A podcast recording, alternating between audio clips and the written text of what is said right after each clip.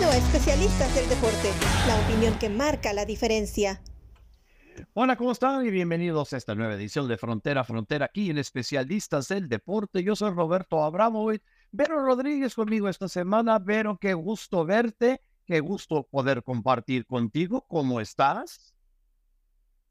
Estoy muy bien porque es lunes y empecé la semana platicando contigo de lo que más nos gusta, que es el fútbol, entre otros deportes, por supuesto, en una jornada nueve para Liga MX que va definiendo las cosas y que además se jugó un clásico importante y con un super líder sorpresa. O sea que por parte de la Liga MX hay mucha carnita de donde cortar.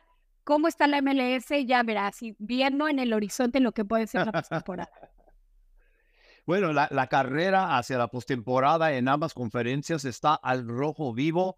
En, en el este hay dos posiciones en disputa, en el oeste quizás hasta cuatro o cinco que están en disputa. Hasta tu Galaxy sigue vivo y vamos a hablar de eso. Pero vamos primero con la Liga MX, güerita. Y cuando uno ve la tabla de posiciones, uno ve América, uno ve a Tigres, uno ve ahí arriba también sorpresivamente a Juárez, está Atlas, tus Pumas están en sexto lugar, Guadalajara cayéndose un poco en séptimo, pero cuando empiezas a ver, espérate, eso no es la cima. La cima es Atlético San Luis, que ha ganado cuatro de sus últimos cinco partidos, han ganado seis en general, un empate, dos derrotas, 20 goles a favor, que es número uno en toda la liga, solamente eh, 11 goles en contra, que no están nada mal, no lo mejor, pero tampoco están nada mal pero está de puntero. Entonces, la, pregunta para ti, güera, es esto. ¿Tú esperabas que Atlético San Luis estaría donde está en este momento? No, hombre. No, hombre, nadie. O sea, que, eh, me diga que para jornada nueve tenía una vez más al Atlético San Luis, una vez más, porque ya había estado de superlíder en el torneo y esta vez él lo recupera después de que em, tiene cerquita a América, pero que empató con Toluca y Tigres que sí encontró el triunfo, ¿no? Que ya se están colando ahí en la cima. Pero Atlético de San Luis regresa a ser el superlíder en algo extraordinario. Ya lo decías tú, 20 tantos eh, no es cualquier cosa. Y además, eh, solamente estas dos derrotas que ha tenido a lo largo del torneo fue una frente a Pumas y la otra fue frente a Chivas. El resto han sido seis victorias que ha podido sumar y, y el empate. Gustavo Leal le preguntaban al director técnico, ¿cuál es la clave? O sea, porque obviamente es la revelación, el equipo revelación del torneo.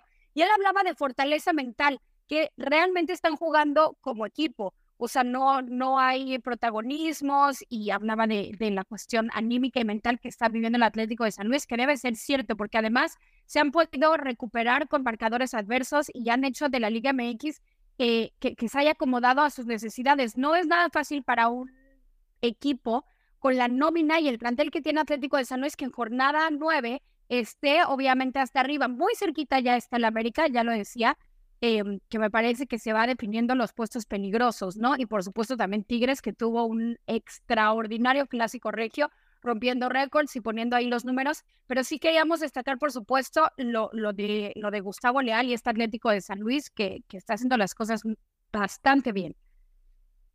Y, y me gustó cómo jugó contra Mazatlán, por lo menos hasta que llegaron ahí en los últimos minutos donde los puso a sufrir Mazatlán, porque Loba, que realmente no hizo mucho en MLS, hizo dos muy buenos goles para Mazatlán. Creían que uno estaba fuera de lugar, pero no lo estaba. El otro en un contrarremate y los puso a sufrir un poco, pero supo San Luis cómo aguantar al final y salir con la victoria, que es lo más importante. Y le está dando, pero mucha promesa a los aficionados ahí en el Alfonso Lastras.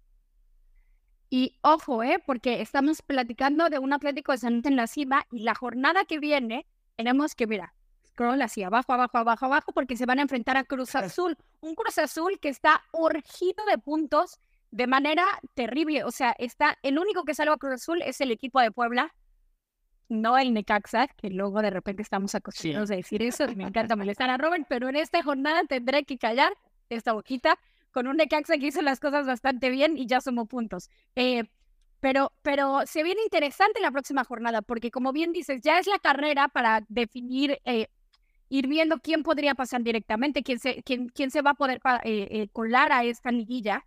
Y creo que Cruz Azul le quedan poquitas jornadas para poder despertar y además no se ve como para cuándo y no se ve mucha luz en el equipo Cruz Azulino, pero bueno, tendrá que poner toda la carne al asador la próxima jornada que se está enfrentando al superlíder Atlético de San Luis.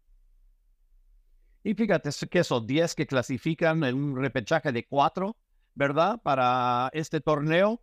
Entonces, Cruz Azul está con 5 puntos en 9 partidos, pero Tijuana, que es el equipo al que tendría que alcanzar, pero aparte de eso tendría que saltarse a Mazatlán, de Caxa, Pachuca, Querétaro, Santos Laguna y León. Después de todo eso, es el equipo que tiene que alcanzar y solamente han jugado ocho juegos. Yo, yo no veo a Cruz Azul, no, ha cambiado nada Cruz Azul. Es un mal equipo esta temporada. Solamente tiene una victoria en sus últimos cuatro partidos, tiene un empate y este, dos derrotas. Yo no veo a Cruz Azul como un equipo que es una amenaza de llegar a postemporada. Cruz Azul se queda fuera de la postemporada este año y fácil, porque no ha mejorado como equipo desde que despidieron al Tuca y creyeron ahí que el Tuca era el problema. El Tuca no era el problema, el problema es el equipo como está armado.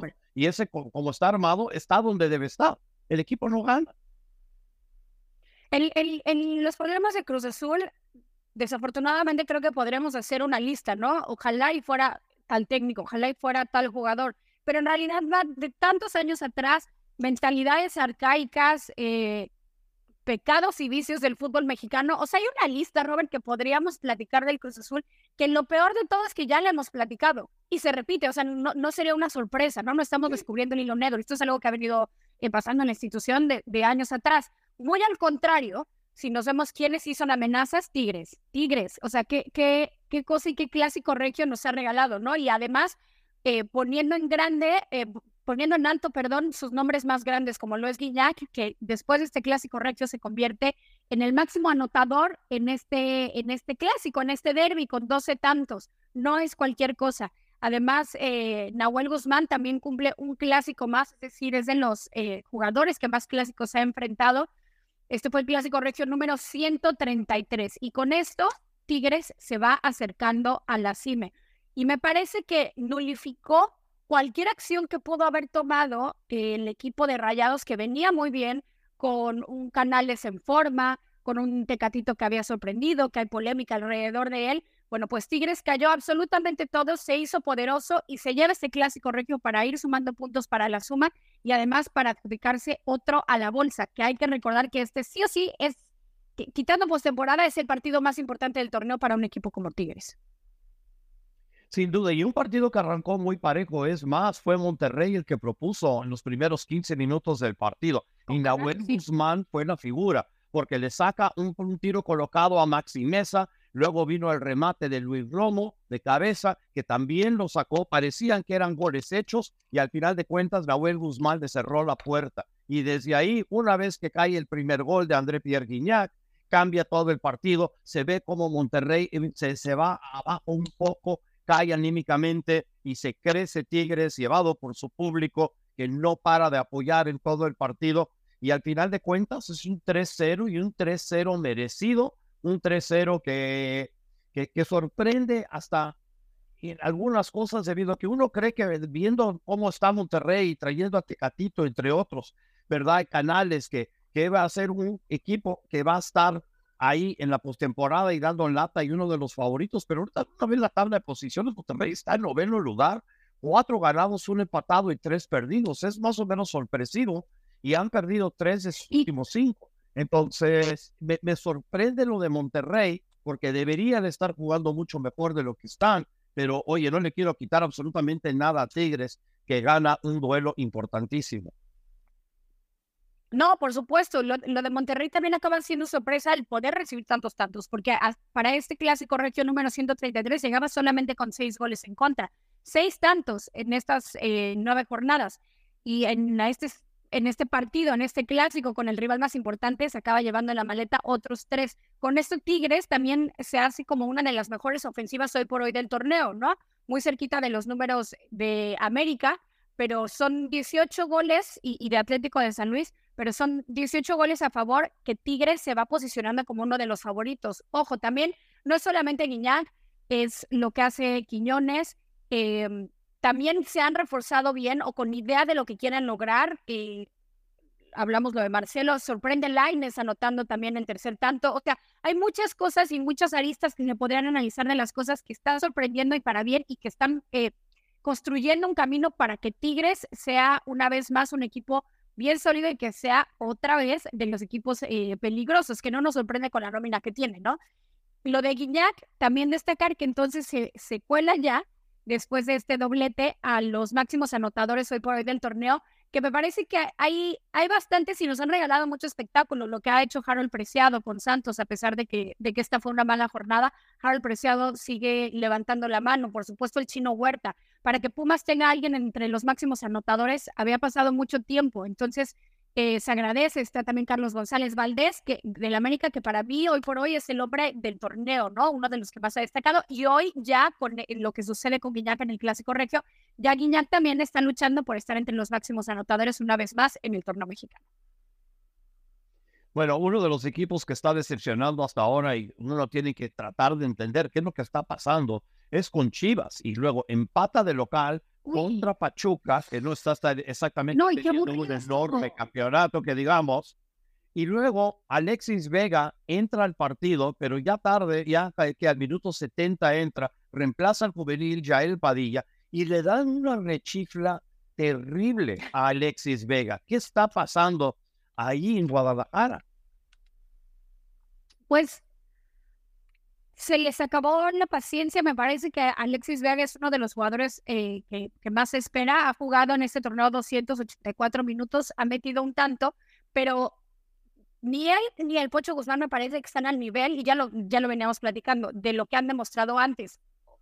Y, creo que eso la afición le acaba, le acaba doliendo. Hay que recordar que Alexis Vega poquito a poquito ha perdido su lugar o el protagonismo. La última vez que jugó 90 minutos fue en la jornada 6 frente a Santos.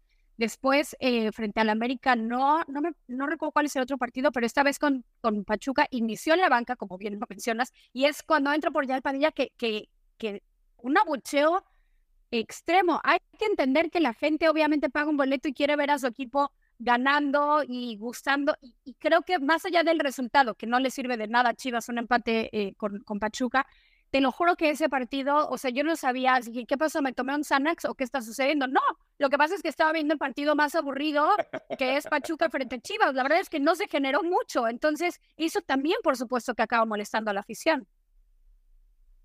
Sin duda, sin duda. Y digo, en el partido tuvieron 14 disparos en general, Chivas contra 5 de Pachuca, 6 sobre meta, pero ninguno pudo, ninguno pudo entrar y al final de cuentas terminan empatando este partido y solamente llevan cuatro partidos en línea sin ganar, un empate, tres derrotas, hasta hace cinco jornadas ganaron. Entonces, las Chivas descendiendo poco a poco y están en séptimo lugar. Y eso no es lo que esperaba la afición, especialmente después de cómo arrancaron la temporada con tres victorias. Y se esperaba que todo iba bien. De Superliga, ¿no? De repente, sí, exacto pero luego vinieron a League Cup, cayeron ante Cincinnati, cayeron ante Sporting Kansas City, quedaron eliminados y desde entonces Chivas han dado muy, pero muy mal. ¿Ves lo que hace tu MLS? ¿Ves lo que nos ocasiona tu MLS? Dile a todos los chivermanos, pídeles una disculpa, que este torneo vino a irrumpir. No, no, para nada. Sí, sí. Lo tenía muy bien. Y nos está con una que tuvieron el año pasado. Oye, o, sea, yo tengo reclamos aquí, mira, en mi celular, hasta del productor. dejaron parados al equipo de León. ¿Dónde fue? ¿En Canadá? Oye, una, no, tu MLS nos, nos maltrató. Oye, si te van a dejar varado en algún lado, que te dejen varado en Vancouver, que es la ciudad más ah, bonita de toda América. Gracias, MLS. Gracias. Ok, si lo van a hacer, que lo, que, que lo hagan ahí. Hasta el aeropuerto está muy lindo allá, eh, allá en Vancouver. No, eso ah. lamentable, obviamente, por los pues problemas logísticos y, y quedaron afectados, obviamente, hacemos una broma. Pero de todas maneras, bueno, si le iba a suceder a alguien, que le suceda al equipo de Oscar Pérez. Sí, exacto. en eso estoy de acuerdo contigo. Oye, y si, si tú, tú empezaste aplastando a Raúl Alegre, y me refiero entre Necaxa y Santos, pues yo quisiera... Estamos prohibidos eso, ¿no? ¿no? No sucedió. ¿No te llegó el memo que ese partido no sucedió?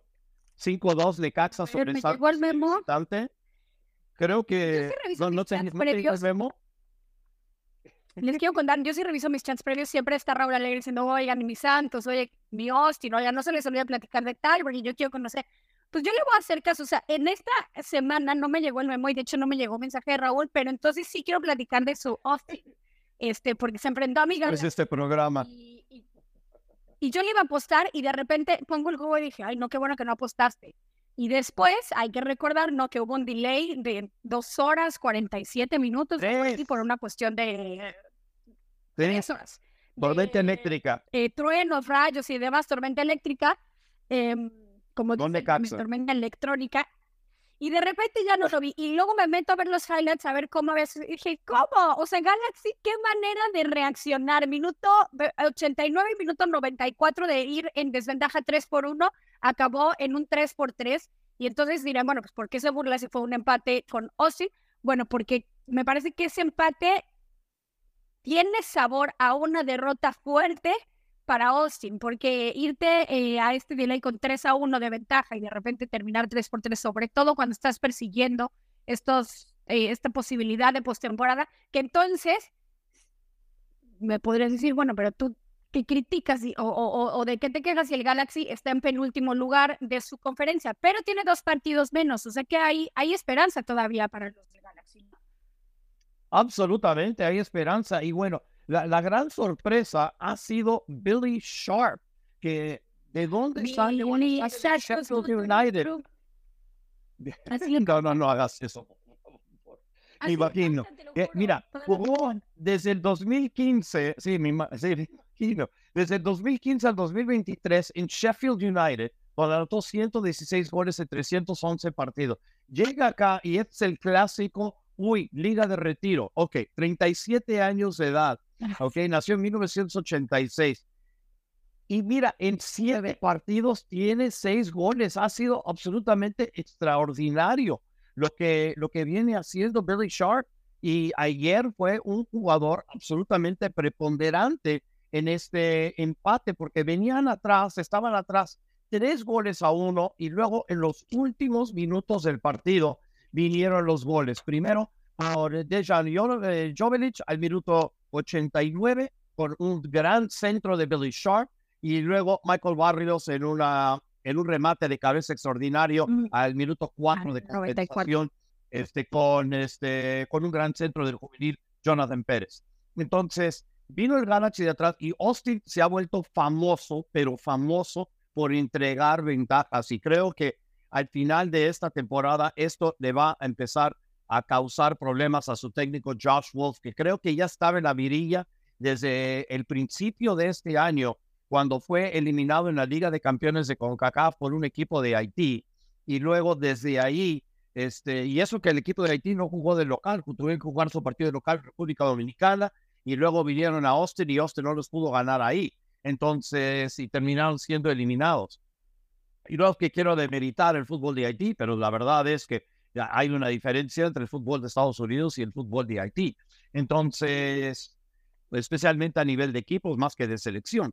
De todas maneras, digo, desde ahí ha estado bastante mal, no le fue nada bien en la Liga de Campeones, de, en la- perdón, en la League's Cup, donde perdieron sus dos partidos, Sí. eh, jugando de local contra equipos mexicanos, Mazatlán y Juárez. Y digo, durante esta temporada ha sido un equipo que no ha jugado bien, ha sido un equipo malo y en este momento estarían fuera de postemporada. Tienen 35 puntos, que es uno más que el Galaxy, pero se esperaba que fuera un equipo que estuviera muchísimo mejor. No lo están, están en la posición número 12 y de continuar así se van a perder la postemporada. No se ve como un equipo que pudiera clasificar. Ah, hablabas que en esa conferencia ah, podría existir una como una lucha, hay como cuatro candidatos, ¿no? Luchando por esos lugares. ¿A quién te referías? Supongo que entre ellos están No, más. ah, Galaxy. Yo también creo que hay más. Está tan apretada la situación. Sí, fíjate, está tan apretada la situación en el oeste. Es muy interesante porque si te vas hasta el cuarto lugar, ¿ok? Houston, el Houston Dynamo tiene 43 puntos. Luego Real Salt Lake también tiene 43. Portland, que viene de menos a más, tiene 42 puntos. Están los Whitecaps con 41, los Earthquakes con 41 y FC Dallas con 39. ¿Ok? Esos son los equipos que en este momento están clasificados. Pero luego Con 38 estás por Kansas City, Minnesota que no puede ganar de local. Es increíble lo que está pasando ahí en Minnesota. Volvieron a perder de local 37 puntos, Austin 35 y hasta el Galaxy 34. El único eliminado son los Colorado Rapids. El, resto todavía no hay manera. Cualquiera puede pasar. Cualquiera puede pasar y hay que echarle cada semana. Es una locura lo que está pasando en el oeste y el próximo el próximo partido, el próximo, a ver, ¿cuándo son? El próximo sábado este, está jugando el Galaxy de local contra Portland. Luego ellos tienen que viajar a Seattle, viajan a Minnesota, donde Minnesota no gana, y, luego tienen partido contra el Real Salt Lake de local y terminan la temporada de local contra eh, FC Dallas. Entonces es bastante, yo diría que bastante accesible. El Galaxy tiene con qué todavía poder clasificar porque tiene eh, duelos directos con la gente que está encima de ellos, que está arriba de ellos.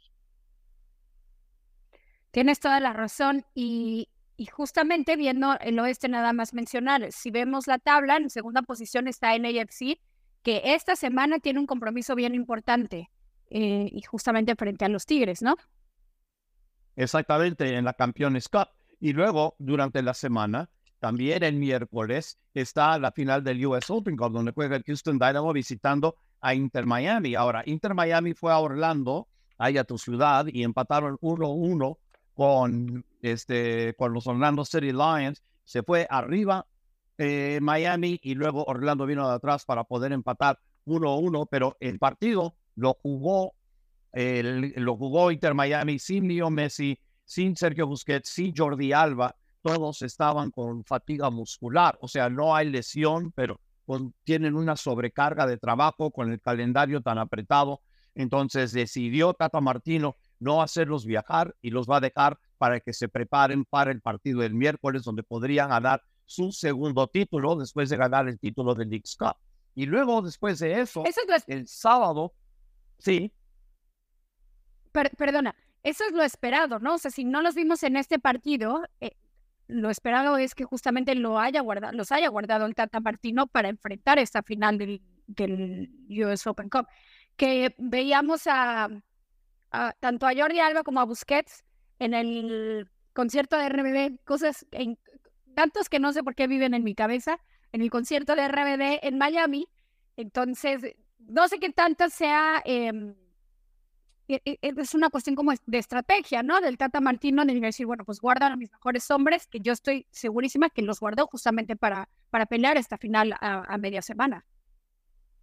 Sin duda, sin duda. Y mientras tanto, el sábado juega New York City FC allá en Drive Pink Stadium contra Inter Miami. Y ahorita uno ve que ve la tabla New York City después de golear a Toronto por tres goles a cero Ah, en Red Bull Arena. Ayer en un partido que se debió haber jugado el sábado, se tornó una alcantarilla en el, afuera de Red Bull Arena el sábado. Entonces no se pudo jugar el sábado por la noche, se jugó ayer en la tarde y el resultado no importó porque New York City terminó ganando el partido por marcador de 3-0. Entonces New York City está empezando a renacer. ¿ok? En sus últimos cinco partidos han ganado tres, empatado dos, todos vinieron del local y aunque perdieron a Maxi Morales con un problema del anterior, del ligamento anterior cruzado y estará fuera hasta probablemente marzo o abril del año entrante, el equipo está empezando a encontrarse una vez más y creo que una de las figuras importantes que están recuperando, porque no ha jugado bien todo el año,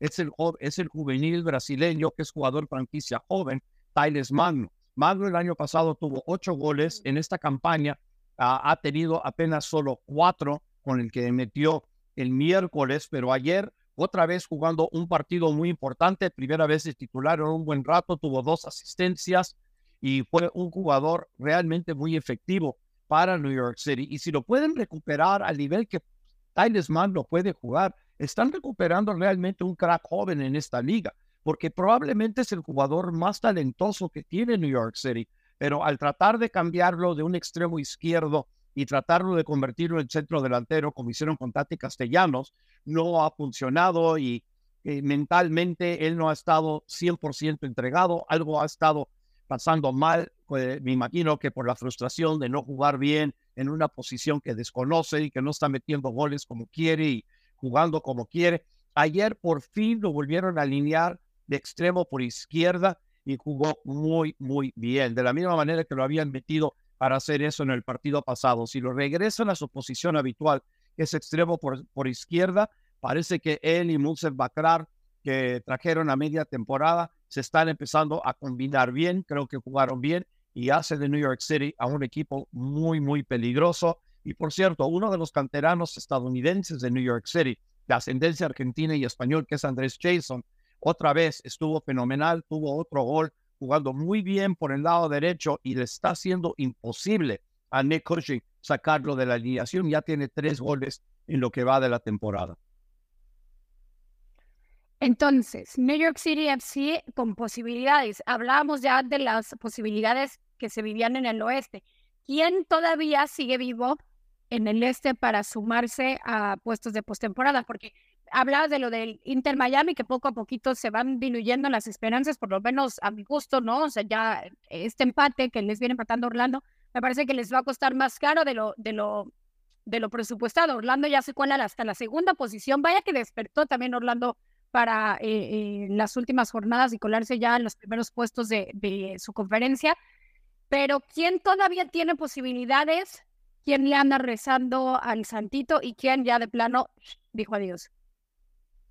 Ok, entonces las únicas posiciones que están en disputa en el este es el 8 y el 9, porque Nashville en, séptimo, en la séptima, en el séptimo lugar eh, está con 44 puntos y ya muy lejos del, del resto. Entonces, Montreal en este momento tiene 37 puntos, pero en sus últimos cinco partidos tiene dos derrotas y, perdón, tiene tres derrotas y dos empates. New York City FC ya se trepó al noveno lugar, pero ellos han jugado 31 juegos, que es la misma cantidad que DC United.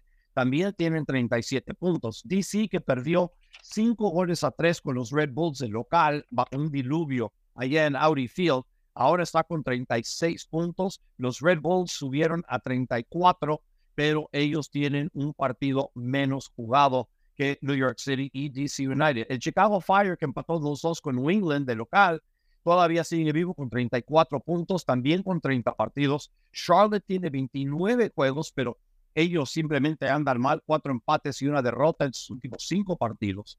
Y luego Inter Miami, que tiene tres victorias, una derrota y un empate en sus últimos cinco. Ellos juegan de local contra New York City FC. Veremos qué les queda después del partido del miércoles contra Houston. Ellos están 32 partidos, pero ellos y Charlotte con 29 eh, puntos, perdón, 29 partidos, o sea, dos menos que DC y New York City. Entonces está todo muy, muy apretado ahí entre estos equipos. O sea, para New York City, sí, Inter Miami, ahorita que dices eso, yo pensé que ya las posibilidades eran muy escuetito el, milagro que podría estar esperando Inter Miami. ¿Me está diciendo que todavía hay bastante esperanza? Hay esperanza, claro, porque a ellos les quedan cinco partidos por jugar. Vamos a suponer que ganan sus próximos dos partidos, estarían en 38 puntos, que de la misma cantidad de partidos que New York City y Montreal estarían arriba en la tabla de posiciones, porque se treparían a 38 puntos. Por eso, el partido de New York City contra Inter Miami el sábado allá en Driving Stadium en Fort Lauderdale es enorme para el futuro de New York City y de Inter Miami. Y también afecta, obviamente, al resto de, de la conferencia del Este.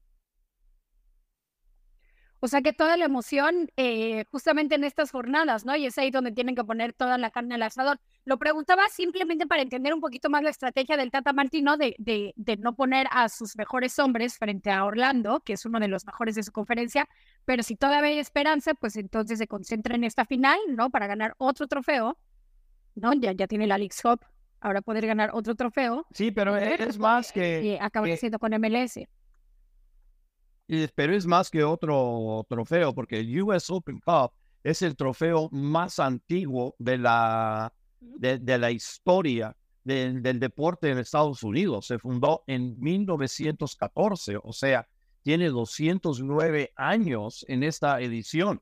Entonces, es un trofeo muy, muy importante. No es nada más un trofeo que se acaba de inventar o algo por el estilo.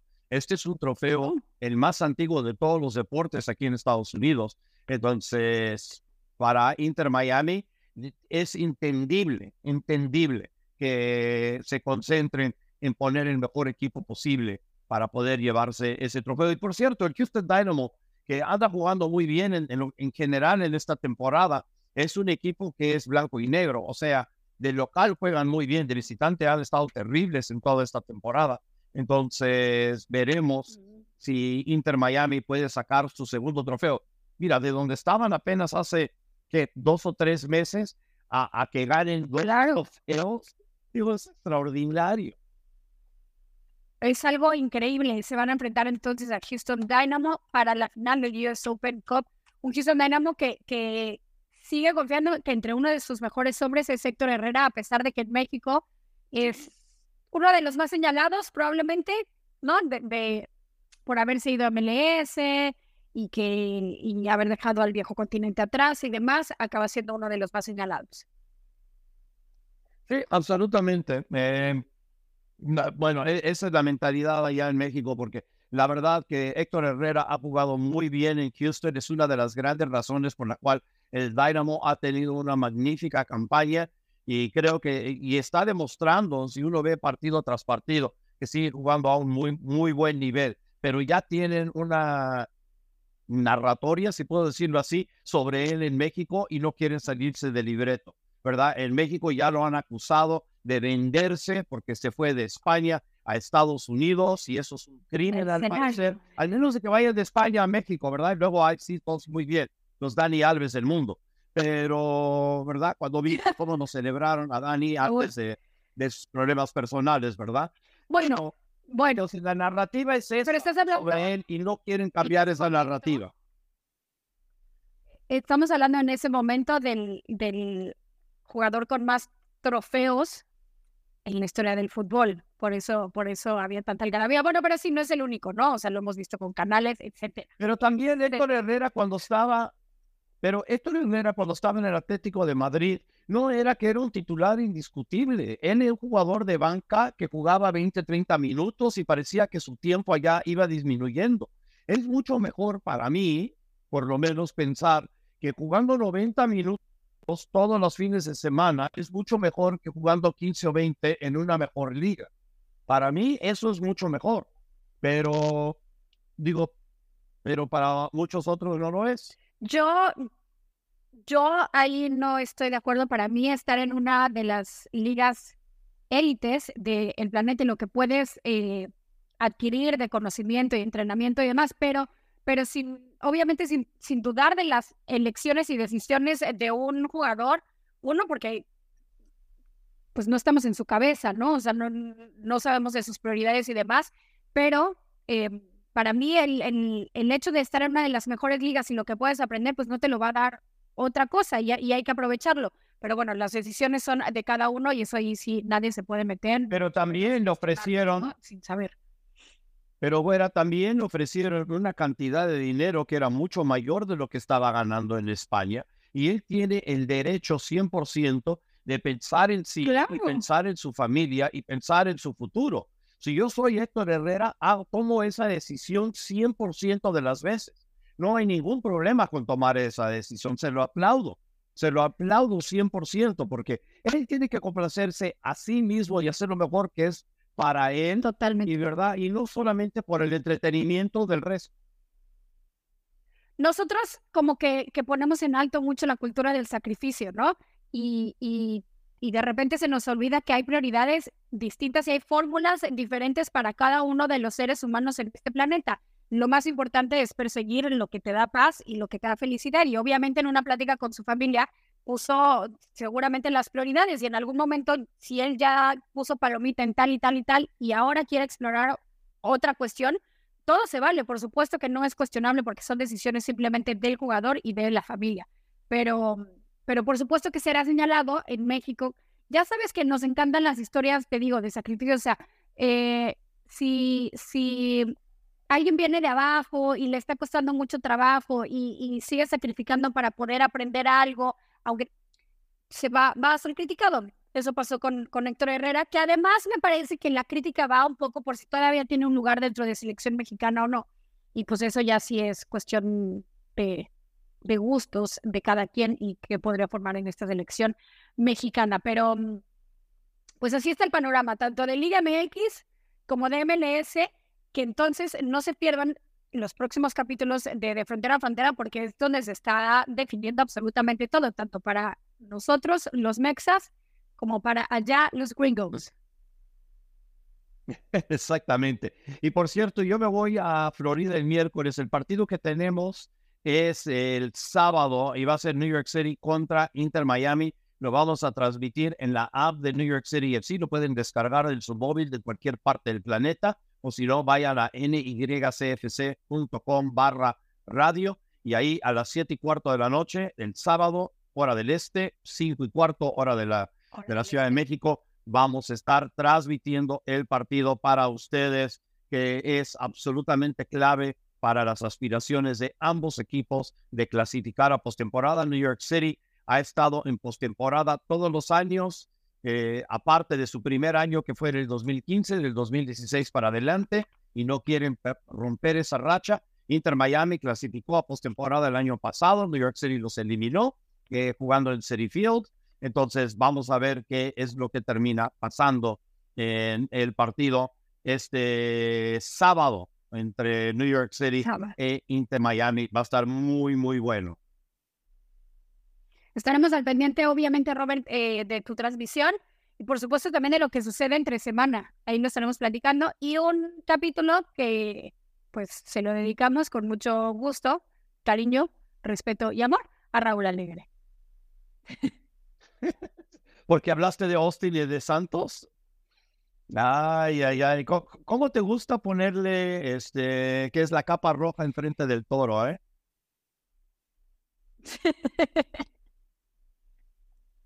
Oye, y créeme, créeme, ¿verdad? Fue una que Digo, mira, ese tal, No. Empataron, empataron, mira, dos. Dos, dos, por eso. Entonces, como que dije, ¿y ahora dónde dejo este esta emoción de la rivalidad, pues simplemente de pronto busqué lo que sucedía con Santos y con Austin, pues ni modo, ni modo, Raúl. Por, ahí fue, por ahí fue. Y aparte creo que tus Pumas ganaron, ¿verdad? Entonces, digo, no, no se te puede decir nada. Sí, sí, por supuesto, yo, yo te confirmo, yo te confirmo. Mis Pumas ganaron, Arsenal sumó uno, este, ya nada más. Spurs sumó uno de visitante allá en Emirates, nada mal. Empatar allá, dos goles de Son. Bien, bien Spurs. Come on, you Spurs. Pues bien, bien Arsenal. Ya ahí nos bien, bueno. el Premier League, tú y yo. Va. Eso es lo que tenemos que hacer. Mientras tanto, ya es hora de irnos. Entonces, a nombre de Verónica Rodríguez, nuestro gran productor Oscar Pérez, yo soy Roberto Abramo y esto ha sido esta edición de Frontera a Frontera aquí en Especialistas del Deporte. Chao. Gracias por acompañarnos en Especialistas del Deporte. Hasta la próxima.